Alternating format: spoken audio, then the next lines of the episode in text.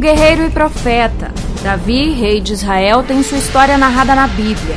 É considerado um herói, venceu Golias e foi eternizado na arte em uma escultura que o artista italiano Michelangelo começou a executar em 13 de setembro de 1501. Hoje a obra faz parte do acervo da Galeria da Academia de Belas Artes de Florença, na Itália. Em meados do século XV, o artista Agostino de Duccio foi designado para esculpir um profeta gigante em um bloco de mármore extraído de uma pedreira em Carrara, na região da Toscana.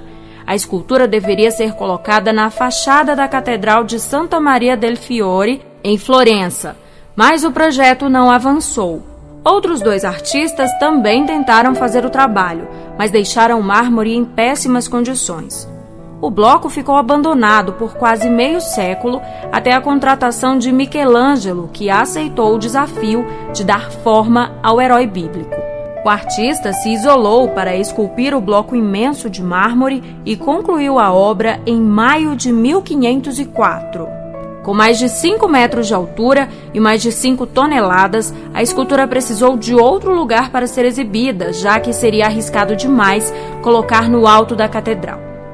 Inicialmente foi exposta em frente ao Palazzo Vecchio, em português Palácio Velho.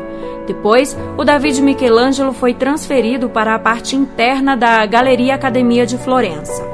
Existem outras duas cópias da estátua na cidade. Uma está na Piazza della Signoria, na frente do Palazzo Vecchio, e a outra fica no meio da Piazzale Michelangelo. História hoje. Redação Beatriz Evaristo, Sonoplastia Messias Melo, apresentação Sheila Noleto.